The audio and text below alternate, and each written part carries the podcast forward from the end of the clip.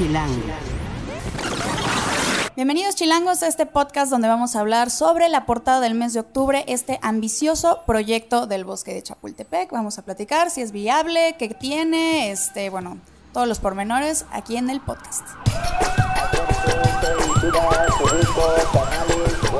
Chilango. Cine, conciertos, restaurantes, antros, bares, historias de ciudad, sexo, teatro, humor.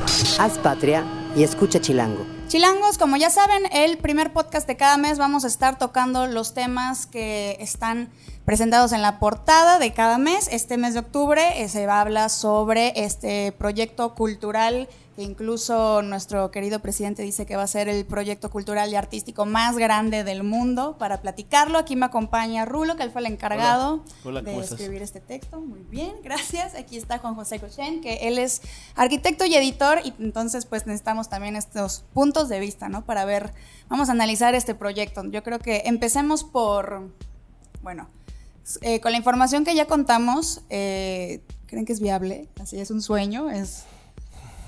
Bueno, Juan José también eh, participó con un texto dentro de todo el artículo que Sí. da más contexto de, de Chapul. Eh, si es viable o no. Mira, de los proyectos de la 4.3, que es el Tren Maya, el- la refinería, eh, el nuevo aeropuerto, yo el que veo más viable es este. Sí. O sea, eh, yo creo que es el más realizable, el que menos eh, va a costar y, y creo que a nivel imagen, si sale, sale bien, le va a traer grandes beneficios a- a- al gobierno. Entonces yo, yo sí creo que es, es realizable. ¿no?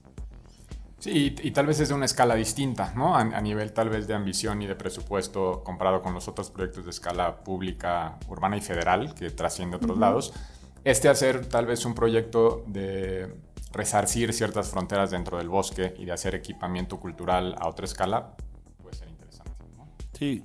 Y lo ven, lo ven necesario, o sea, eh, incluso ahorita eh, el tema eh, se está contando mucho, ¿no? Porque hace menos, hace como un mes fue esta noticia de que el Bosque Chapultepec había recibido el premio de mejor parque del mundo, este, y, y lo la primera cosa con- que, que nos sorprendió, que nos dijeron, bueno, ahorita el, el bosque, contando las secciones, o sea, son 54 hectáreas. No, perdón, 54 hectáreas es lo que mide el Central Park, ¿no? Como que usan de referencia que este nuevo proyecto va a ser mucho mayor y mucho mejor que Central Park. O sea, Además de esto, ¿cuáles son como los principales cambios o las adiciones que va a tener el bosque de Chapultepec como lo conocemos ahora?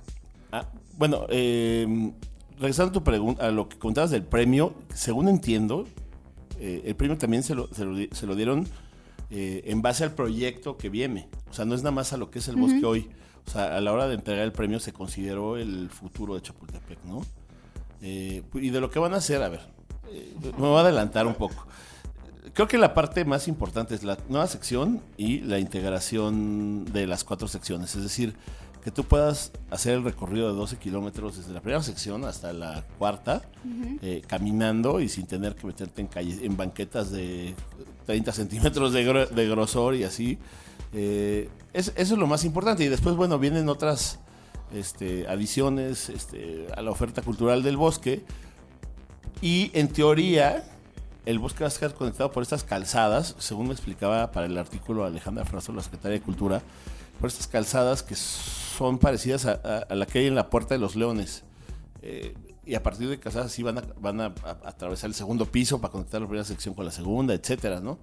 Eh, también eso implica abrir el Panteón Jardín, ¿no? Hacer paseos cruzar a la tercera y luego a la cuarta, que es otra vez cruzar constituyentes, me imagino que igual con calzadas. Es lo que yo tenía entendido. Sin embargo, ahorita, antes de que empezar el programa, estamos platicando de otro proyecto, ¿no? Que tú... Sí, o de, o de posibilidades, porque lo interesante, y viene en el artículo de, de Chilango de este número, es que tanto Diego como Rulo estructuraron de la parte histórica de cómo se ha venido transformando Chapultepec y lo que viene, ¿no? La primera es interesante porque en, en el imaginario colectivo Chapultepec siempre ha estado, siempre ha sido este gran parque bondadoso, estructurador de la ciudad y donde puede haber muchas actividades, no nada más culturales, de entretenimiento, deportivas, y se vuelve este remanso eh, verde, ¿no? Para la Ciudad de México. Lo que es interesante de su coyuntura es el primer boom cultural de Chapultepec, que es en el 64, y es impulsado por eh, Torres Bodet, ¿no? Entonces, así como hay muchos matices del el presidencialismo de Díaz Ordaz, ¿no? En ese entonces hay un boom cultural muy importante. Sucede antropología, sucede el Museo de Arte Moderno, la primera sección de Chapultepec. eh, y hay, y hay esta idea de democratizar la cultura con grandes instituciones e infraestructura de Estado, ¿no? Y en el, en el, a lo largo del tiempo se han creado las distintas secciones, a veces no con proyectos culturales y otro, con otro tipo de infraestructura tal vez. Lo que están proponiendo más allá de crear nueva infraestructura es potencializar la existente y como bien decía Rulo, suturar estas secciones que por temas viales o por temas de distintos usos o hasta a veces desarrollos inmobiliarios se ha fragmentado, ¿no? Y para hacer eso no hay de otra, ¿no? Es por arriba o por abajo y sobre todo en vialidades problemáticas, ¿no? la, la, situación en cuanto a la inversión de infraestructura, obviamente si es por abajo es más caro, ¿no? Pero es o andadores elevados o estas suertes de grieta o de huecos en, en, la superficie para que sean pasos peatonales por abajo, similares a los de Ciudad Universitaria, similares a los del metro, ¿no? Digo, pensando cómo podrían ser esos pasos. Pero lo más importante es eso, y el primer paso que dieron fue recuperar los pinos, que eso es desde el 41 que se mueve ahí este, la casa presidencial, Claro, y que ahora pudieron unir la primera, de alguna manera, la primera y la es una primera sección. sutura, de acuerdo, ¿no? Exacto. Y una primera reaprovechamiento del espacio que antes era para otro fin, ¿no? Sí, no, y los pinos, eh, pues de los primeros anuncios, es, es lo- preguntando, eh, lo- digo, contestando lo que tú preguntabas, es que va a haber un museo del maíz, ¿no? En, en el Molino Exacto. del Rey, eh, que según esto lo va a hacer Felipe Ehrenberg, va a ser el arquitecto del proyecto, ¿tú sabías eso? Sí, Sí, ¿no? sí, sí. Eh, y- Que, los que eso es buen punto, ¿no? Es Felipe y en el plan maestro Benjamín Romano con, con Orozco, ¿no? Claro.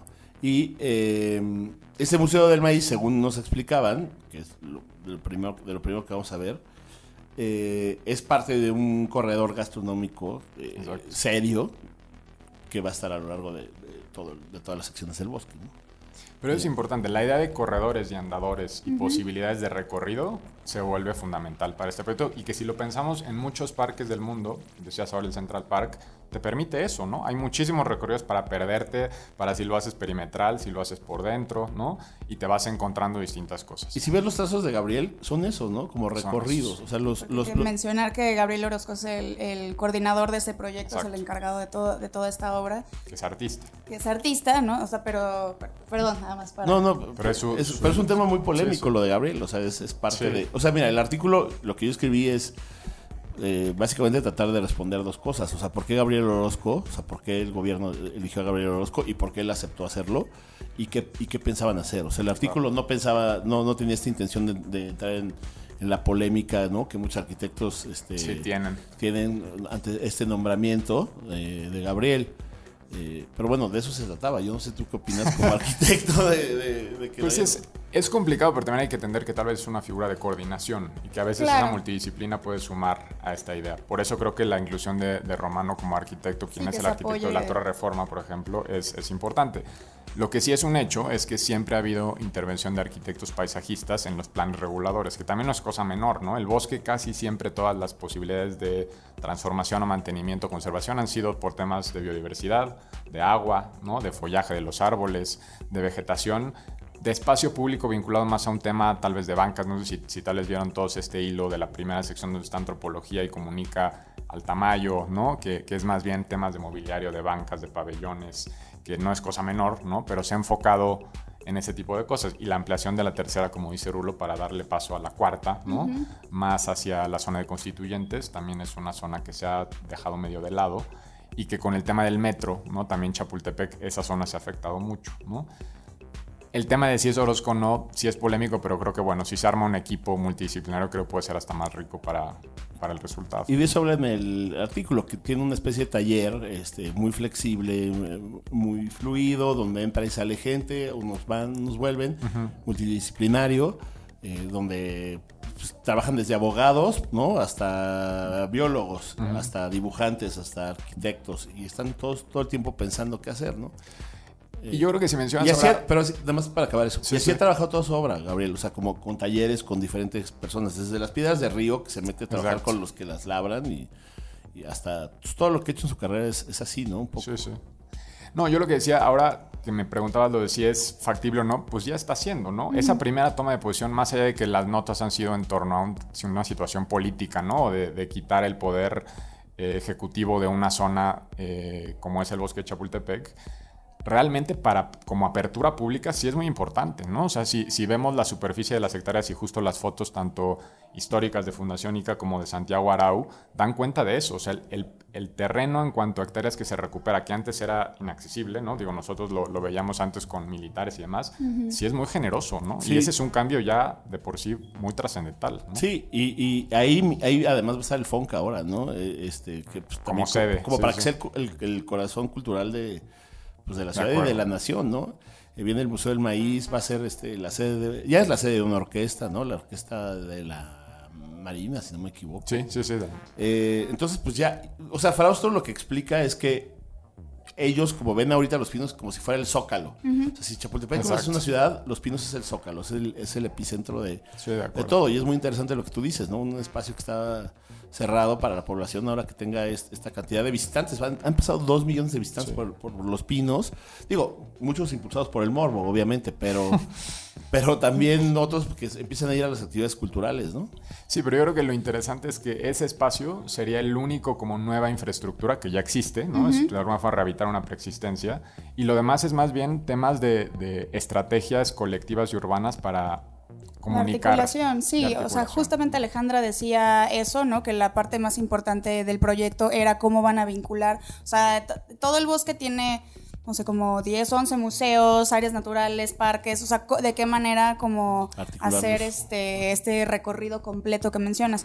Pero yo siento que algo que no se ha esclarecido, algo que no han comunicado muy bien es como de dónde viene el, el dinero de este proyecto, ¿no? Sí se ha dicho que van a utilizar un esquema mixto, o sea, tanto privado y público, eh, pero sí hay como el miedo de que con el paso de- del tiempo, con lo que va avanzando este proyecto, a lo mejor se vaya abandonando y se vaya retrasando. Entonces, no sé si saben algo al respecto. Yo, yo sí, o sea, no- por cuestiones de espacio no ocupo toda la información que había en el artículo, pero uno de los vértices importantes para Gabriel Orozco es este lo de la sustenta- sustentabilidad y en eso se refiere a la sustentabilidad económico que como bien mencionas es esquemas mixtos y, y, y, y, y sí no, no dejar la obra hecha sino dejar también como los cimientos para Claro, para sí, cómo se va a financiar el, el- el bosque, ¿no? Hasta donde yo entiendo ya hay algunos empresarios que también asisten a las reuniones y que van a tener alguna participación, ¿no? En, en- en- en- en el nuevo proyecto, en esta parte de la sustentabilidad, ¿no? Que no solo es sustentabilidad ecológica, Claro. sino también económica, ¿no? No, yo creo que esa suma de recursos sí, sí se da y se ha estado dando. Hay un fideicomiso muy importante, ¿no? Está Probosque, hay una parte que es Secretaría de Cultura local, también dependen y están las oficinas adentro de la SEDEMA, ¿no? O sea, también hay un tema ambiental vinculado al bosque, porque es un tema De, de intrínseco. hecho, yo entiendo que el bosque lo maneja la Secretaría de, es medio ambiente. de Medio Ambiente de la ciudad, ¿no? Ellos exacto. tienen el resguardo del bosque. Que es interesante porque luego cuando hemos hecho exposiciones ahí, hay ciertas secciones que dependen de cultura, ciertas de medio ambiente, ¿no? Pero lo que es interesante y por eso la escala a nivel de que sea susceptible y que sí realmente es pase este proyecto es que es Secretaría de Cultura Federal, ¿no? Entonces también hay recursos que trascienden esas instancias más locales, ¿no? Pero además, lo que también es curioso es que parece que están jalando todos hacia el mismo lado, Exacto. ¿no? Eso es increíble. O sea, sí, de acuerdo. tanto Claudia Sheinbaum como la Secretaria de Cultura, como el gobierno federal, todos van hacia el, hacia el acuerdo. mismo lugar. Ahora, de, de lo que preguntabas que qué va a haber nuevo, pues que hablan en el artículo, es, es este... Pues de repente se mencionan unas cosas. Gabriel Orozco co- como que es muy cauteloso porque dice, no le gusta hablar de cosas que van a pasar si no están al 100%. Y en cambio. Alejandra Frausto pues, es se normal, dejó sí, ir. sí. Ah, se dejó ¿no? ir. Y entonces de repente ella habló de un pabellón sinfónico, ¿no? Ahí cerca del Auditorio Nacional, donde está el conjunto de teatros. Ella habla del Museo del Maíz, habla de un pabellón de arte contemporáneo, no, no, no un museo, sino un pabellón, eh, porque pues, no, no, no tendría una colección y no tendría ciertas características que tienen los museos y, y no necesariamente eh, el pabellón tendría. Sí, más experimental, más Ajá, efímero. ¿no? Exactamente, porque sí, sí, habla Gabriel en el artículo de cómo lo contemporáneo no tiene cabida en, en Chapultepec. Claro. Y no solo el arte, ¿no? Sino todo. O sea, el- No está bueno. entonces, eso está, eso está bien. Y luego, eh, Gabriel y Alejandra, y de ese tema sí, que, sí quisieron hablar este, extensamente los dos, eh, de lo que era el Atlantis y el rollo. Ahí va a ser un centro de cultura urbano, eh, que además tiene un buen diálogo con la comunidad de enfrente, ¿no? Eh, porque de por sí ya es un, como una meca del graffiti. Entonces, eh, la comunidad de enfrente, pues este ya, ya está representada ahí de algún modo, ¿no? Algunos de los miembros de, de- de las colonias este, cercanas del otro lado de Constituyentes hablaron de un museo in situ, ahí donde es la fábrica de, de, de pólvora, o un museo que hable de ese lugar y de esa zona, me imagino que sea chiquito. Ha- hablaron de una bodega nacional de arte, porque las instituciones artísticas ya están rebasadas con sus, de cole- eso, sí, sí. con sus colecciones y además ahí mismo en la bodega tener el centro de restauración. Es increíble porque se ahorran mucho en transporte, en, en muchas cosas. Y mencionó la posibilidad de hacer una cineteca nacional ahí. O sea, que sea la segunda cineteca nacional de, de la ciudad, lo cual pues, sería increíble, ¿no? Y además la rehabilitación de. ¿Cómo se llama? La ermita de. ¿En qué sección? En la cuarta, ya. es- La la, cuarta. cineteca Ah, y eso está Todo ya en lo- la cuarta, Ya, sí. ya, ya, ya. Hay una ermita ahí de. mm, Se me olvidó, Ok. mi memoria es precaria, pero. Justo ahorita que estás mencionando sobre la nueva cuarta sección, ahí donde está la fábrica de, De pólvora. pólvora, este, AMLO mencionó que ahí, de hecho, iba a, a colocar a la Guardia Nacional, así como la parte Es que, es que hay, hay- delicada de- del bosque, y que ellos mismos iban a ser van a resguardar el bosque. el Sí, es la idea, es la idea que porque además hay- por ahí se mencionan cosas como que el bosque esté abierto 24 horas eh, y que la Guardia Nacional lo resguarde, que sea muy seguro.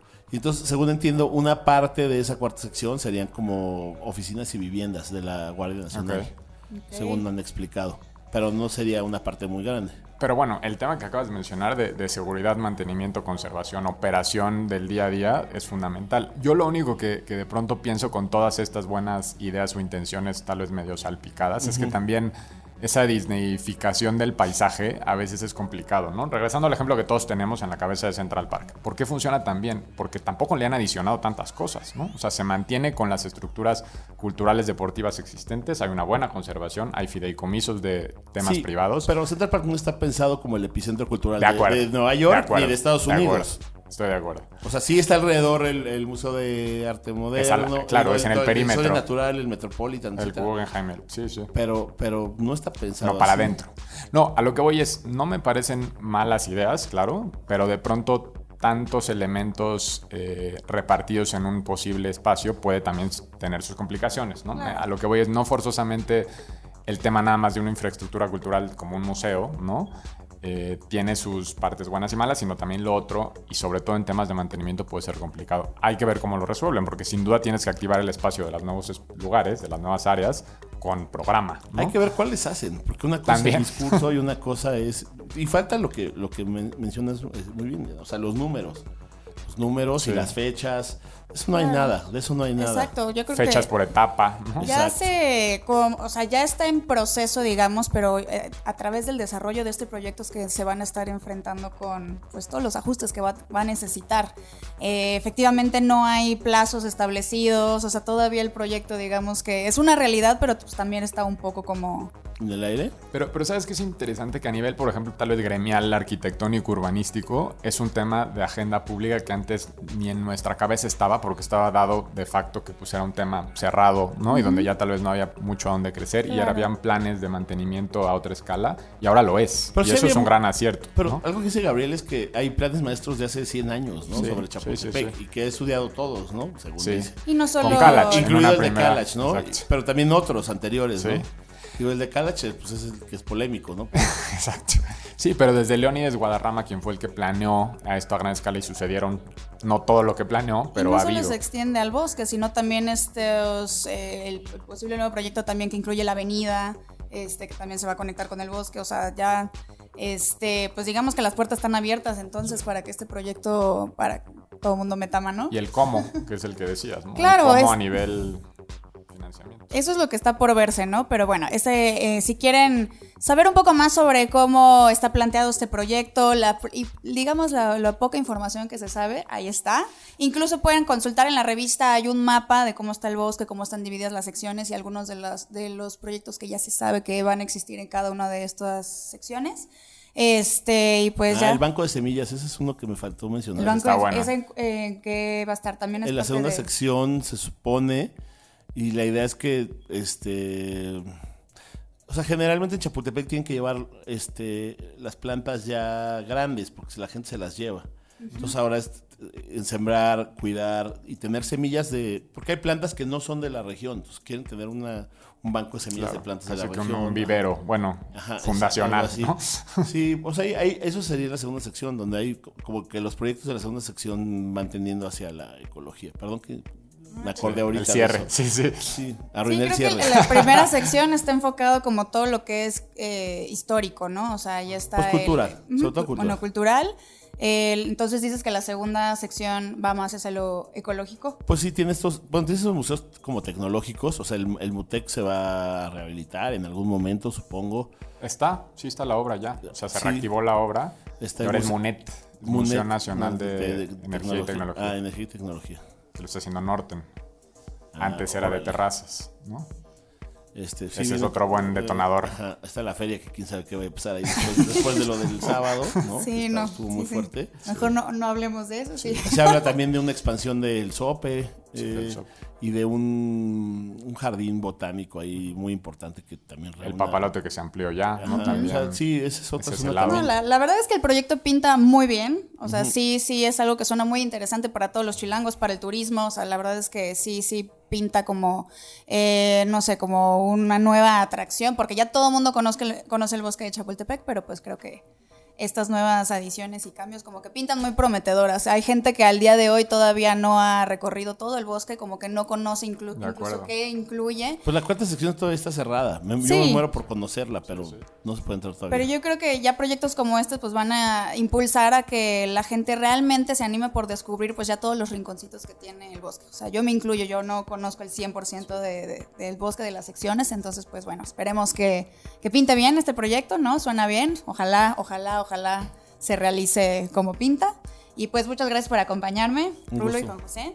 Este... Rulo va a dar un tour próximamente en el bosque. Sí, estaría muy Visita bueno. guiada. ¿Sabes que yo paso diario por ahí en la bici? O sea, soy muy ciclista y, ¿Y- es y mi ruta. Porque, porque vivo en la Condesa y voy a Anzures. Ok. Entonces por ahí me voy siempre.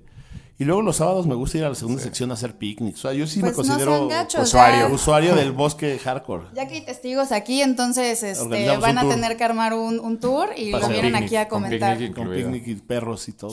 Ya están. Bueno, pues muchas No, gracias. este ustedes. fue el podcast Chilango. Chilango. Esto es Tercera Llamada. Tercera Llamada. Comenzamos.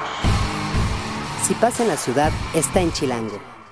Chilangos, ya regresamos. Ahora vamos a hablar sobre pues la recomendación del fin de semana, la recomendación que es el Festival Sonar, que eh, se lleva a cabo por primera vez en México y se va a llevar a cabo este sábado 5 de octubre. Y pues aquí otra vez me acompaña Rulo y Fer, ya lo conocen, aquí de, de Chilango, de la parte de entretenimiento y música.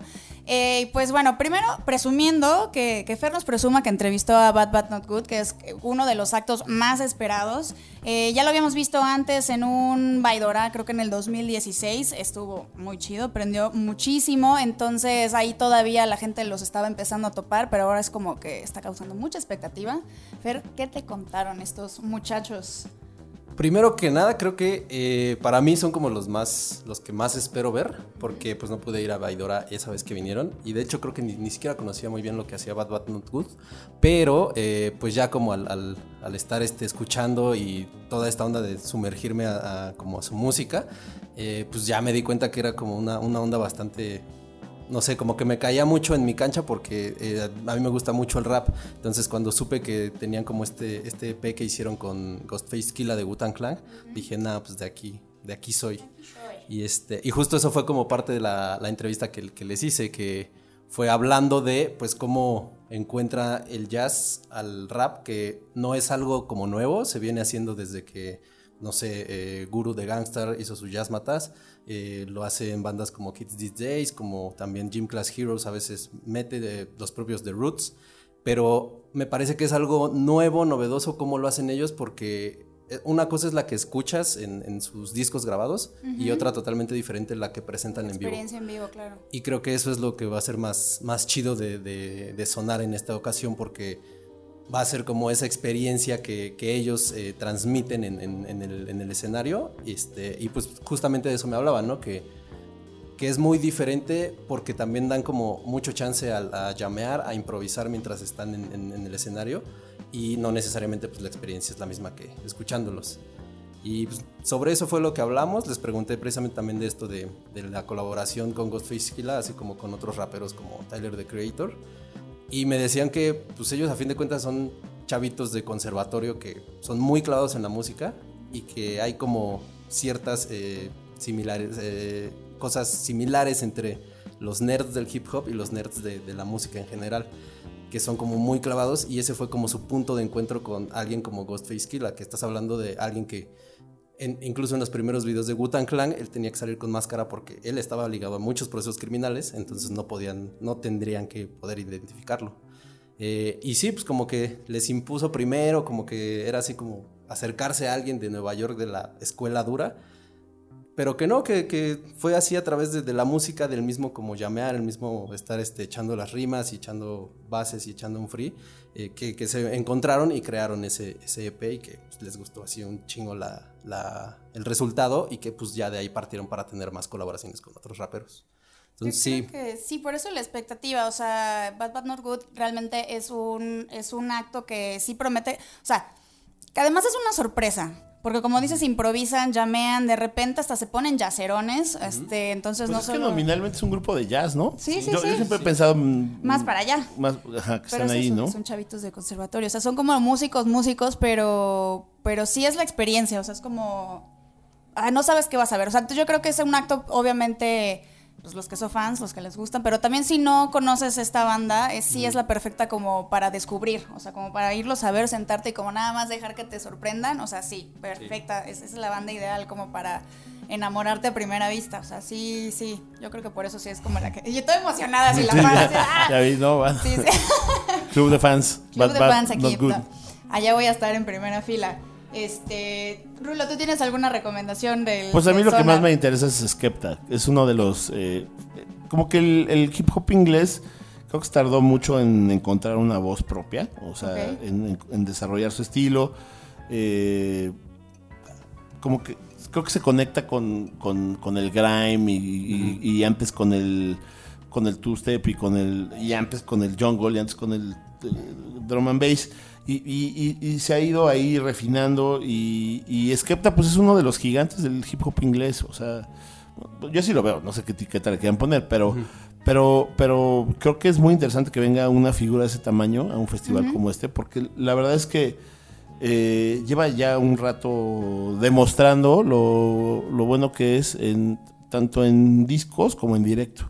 O sea, sí es, es un artista grande e importante y, y creo que es de las pocas oportunidades de verlo aquí en México. No, no, generalmente no los grandes promotores no apuestan mucho por los artistas de hip hop. O sea, si tú ves un, un festival como el Corona, pues nunca ha tenido un headliner de hip hop. Cuando ya todos los festivales del mundo tienen, tienen eh, sus carteles encabezados por ustedes del hip hop. Eh, quizás solo ce- ceremonia y este, ¿no? Que además pues, son los, los, los, los que seleccionan el talento para estos festivales son las mismas personas, ¿no? Sí, sí entienden que pues la gente de este país y de todo el mundo quiere oír hip hop, la gente joven, ¿no? Sí, pues es esta nueva ola de que ya la música urbana ya también es música pop. Bueno, así lo veo yo al menos. O sea, ya, ya no es nada más algo de nicho. O sea, ya, este, sobre todo en la región latinoamericana. O sea, el hip hop ha sido grande, a lo mejor en regiones anglos, pero en Latinoamérica el hip hop ya se ha colocado este, en un, eh, no sé, con un escalón ya a la altura del pop. O sea, creo que ya por eso estos festivales como ceremonia, como normal, como ya tienen cabida para estos actos. Eh, Es que sabes que hubo malas experiencias, o sea, cuando vino 50 Cent no llenó el Palacio de los Deportes, cuando vino Kanye West había muchísimos lugares vacíos en el Palacio, eh, en fin, o sea, cuando Ocesa trató de, de entrarle al hip hop, parecería que la gente no estaba lista todavía, o no, no, no, no estaba tan arraigado el hip hop, era como una cosa más contracultural, alternativa, de nicho. eh, pero y, ahora... era muy gringo, pero yo- todo esos actos, eran Sí. muy gringos. Pero Kanye West ahorita podría llenar el Foro Sol Fácil. tranquilamente. Jay-Z podría llenar el Foro Sol. cuando Eh, vino fue que 2008, ¿no? Kanye West, eh, híjole, creo que sí, o antes, ¿no? Sí, porque eh, sacó el primer disco, el suyo, como en 2004. Entonces digamos que también era como, creo que era también como nuevo. No Pero era ya el tenía Kanye de, de no, ahora, bueno, ¿no? no, pero Pero ahora hay artistas que, o sea, quizá con un disco ya tienen una convocatoria. O sea, Frank Ocean tiene dos discos y podría llenar un lugar muy, muy, muy, muy grande, ¿no? Pero también yo creo que es por una onda de como una curva de aprendizaje. O sea, es eso. A lo mejor el público mexicano o latinoamericano no estaba tan eh, empapado, tan familiarizado, no, no estaba tan extendido. Y hoy ya, o sea, Kanye. O sea, a mí no me gusta Kanye West, la verdad, pero, pero sí iría a uno de sus shows, la verdad. O sea, sí. No, pues sí. que en vivo es increíble. Claro. es A increíble, Tomar increíble. misa. Así es, las misas de Kanye West. Bueno, yo, este, como pudieron ver, como quedó muy claro, este, a mí me emociona ver Bad Bad Not Good, pero también otros actos que, que sí me interesan ver. Eh, yo soy muy fan también de Daniel Avery. Hace poquito, de hecho, creo que lo vi en Normandy hace unos meses. Eh, pero me encanta. O sea, cada vez que tengo la oportunidad de verlo, o sea, este chico bueno, ya ni tan chico, eh, de, es londinense y la verdad es que sus sets yo me imagino que lo van a poner tardecito, o sea, ahí como para, para eh, ir bailando este, y disfrutar del festival. Y también esta chava que justo me recordó Fer, que no me acordaba que venía al Sonar, este, Flojayo, Flojayo igual, que vino en ceremonia también de este año. Pero no importa, se vale repetir. Este, échenle un ojo también del Reino Unido. Este, y pues la verdad es que hay, hay algunos actos interesantes, pero no sé, yo debo decir que me esperaba como un poquito más de, de fuerza para hacer la primera edición en México y además de que ya va a ser el, el único sonar que sigue en Latinoamérica, ya el de Colombia ya no se va a hacer, este año ya no se hizo, este, el de Chile tampoco, entonces como que sí me lo esperaba con un poquito más fuerte y como que... A mí sí me gustó el cartel. Oye, y me gusta que no, o sea, siento que la vida nocturna de la ciudad, eh, o sea, los mejores clubs son de tecno. O sea, yo ya me cansé de 25 años de estar oyendo tecno, ya. O sea, odio los monopolios. y siento que el tecno tiene mo- monopolizada la noche de la ciudad. Aunque me gusta mucho, ¿no? Pero, pues me gusta que el sonar vea más allá del tecno. O sea, ya, o sea, ¿sabes? Hay otras músicas electrónicas, hay otras músicas de avanzada. Y, y- y me gusta que Sonar refleje eso. Es que justo el sonar es este música electrónica y experimental.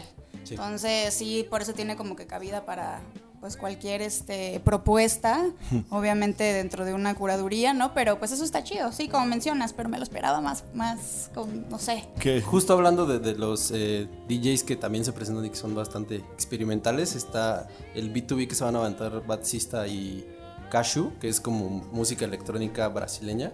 Estaba este, escuchando un Boiler Room precisamente de, de y está muy cabrón porque sí mete eh, cosas que están pasando en el under o que son más bien en la movida brasileña como es el baile funk, ¿no? Entonces esos beats es, eh, aquí no ha llegado a México y la neta creo que sería un, un buen este una buena puerta de entrada para incorporar estos ritmos que, que se generan como en las periferias, como en, alguna, en algún momento fue el rap o el hip hop, ¿no? Se generó pues a partir de que alguien inventó eh, una manera de producir nueva música.